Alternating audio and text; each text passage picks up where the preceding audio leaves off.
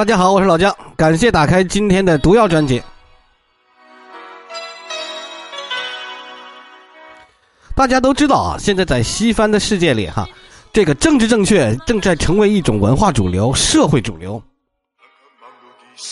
啊，今天的开场曲是《明天会更好》，看大大家都知道我什么意味哈。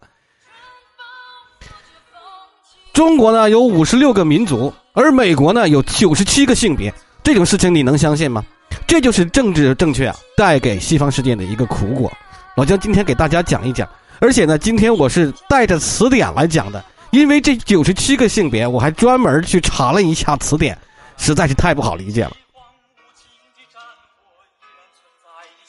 中国啊是个多民族国家，有五十六个民族，但是呢，中国并不是世界上民族最多的国家，排在第一的是非洲的尼日利亚，人家一共二百五十多个民族，光是那些名字。给老姜一天一夜时间都记不住。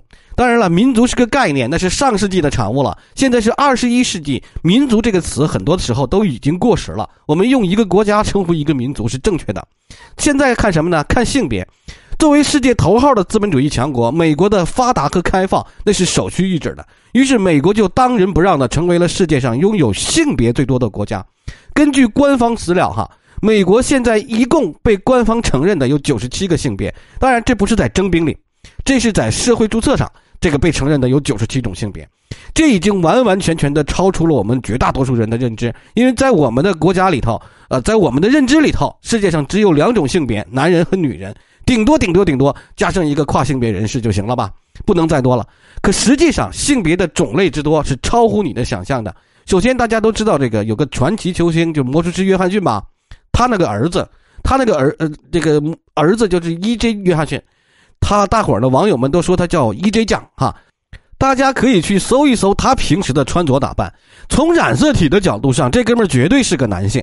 可是从他的穿着打扮、行为举止以及心理用途用途这个认同度上啊，他算是什么性别呢？词儿你都不敢瞎用，用错了会被告的。那到底是男他呢，还是女他呢？幸亏在我们的这个中国没用错了，没人惯的。但是在美国，分分钟就会网暴你，分分钟就让你社死，分分钟就说你有歧视。比如现阶段，美国有一个四星上将兼卫生部长，叫做呢雷切尔·莱文。他以前是个纯粹的男人，但是现在是雷切尔·莱文女士了。她拿着彩虹旗，就是支持跨性别人士的彩虹旗，在办公室里跟人合过影。老姜也看过。面对这种群体。它超出了现在咱们认知的性别，只有男人和女人，于是就 LGBT 这个词就应运而生了。LGBT 呢是女同性恋患者、男同性恋患者、双性恋者和跨性别人士英文首字母的缩略。一九九零年代，因为同性恋社群这个词无法完整的体现相关群体，于是 LGBT 这个词就应运而生，并且逐渐普及。当然了，LGBT 这个词出现是在上世纪九十年代。随着时代的发展，日新月异，欧美那边又经历了新一轮的思想运动。几百年前，哈，欧美在文艺复兴之后走向强盛；而在几百年后的今天，他们正在经历一场性别复兴。现如今，欧美的性别早就已经超越了男女和 LGBT 这六种，发展出来几十种甚至几百种之多。现在你在欧美的社交网站填写个人资料的时候，选择性别这一栏。对方就会很贴心、很照顾你的，给你列出几十种性别，这其中这个看上去就是眼花缭乱、不明所以。那老姜给大家开开眼界哈，解释一下人类物种多样性，顺便的科普一下，让大家感受一下那个灵魂深深处的冲击。首先，androgyne 是两性人，强调的是我既是男又是女。还有 big enter，这个呢是双性人，他是自我性别认为哈，自我性别认定可以在两种之间切换的人，两种性别未必是男和女，也可是除了男女之外几十种性别的混合体。这个说白了就又更自我了，就说你认自我认知是任何一个性别都可以，毕竟人家有几十个选项嘛。还有 CIS 顺性人，就是自我性别认定和出生时的生物性别相同的人，世界上绝大多数人都归于此类。然后在 CIS 里面还有顺性女和顺性男，千万不要认为这个只分成顺性女和顺性男两个哈，顺性女分别 CIS female、CIS woman。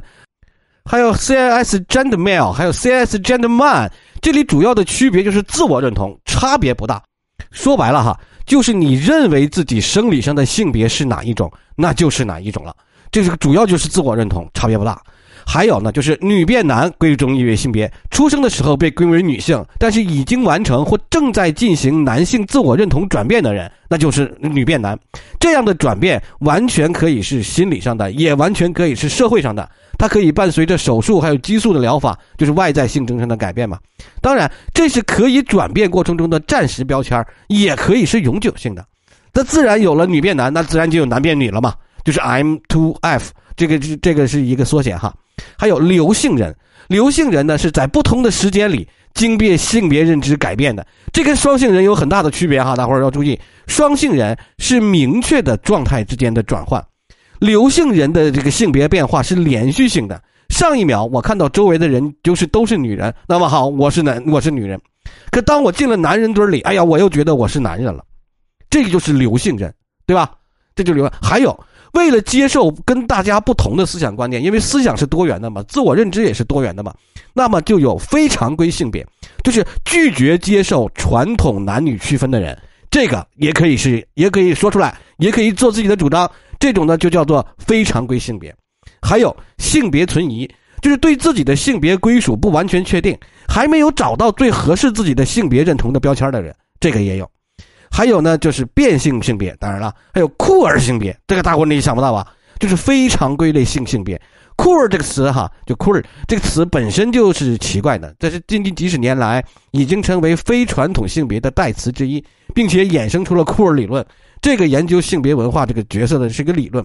还有尖性人，这尖性人呢就比较正常了，是因为染色体发育，还有发育异常啊，染色体异常啊，拥有了男女双方性征的人，这都有，这个是一个生理。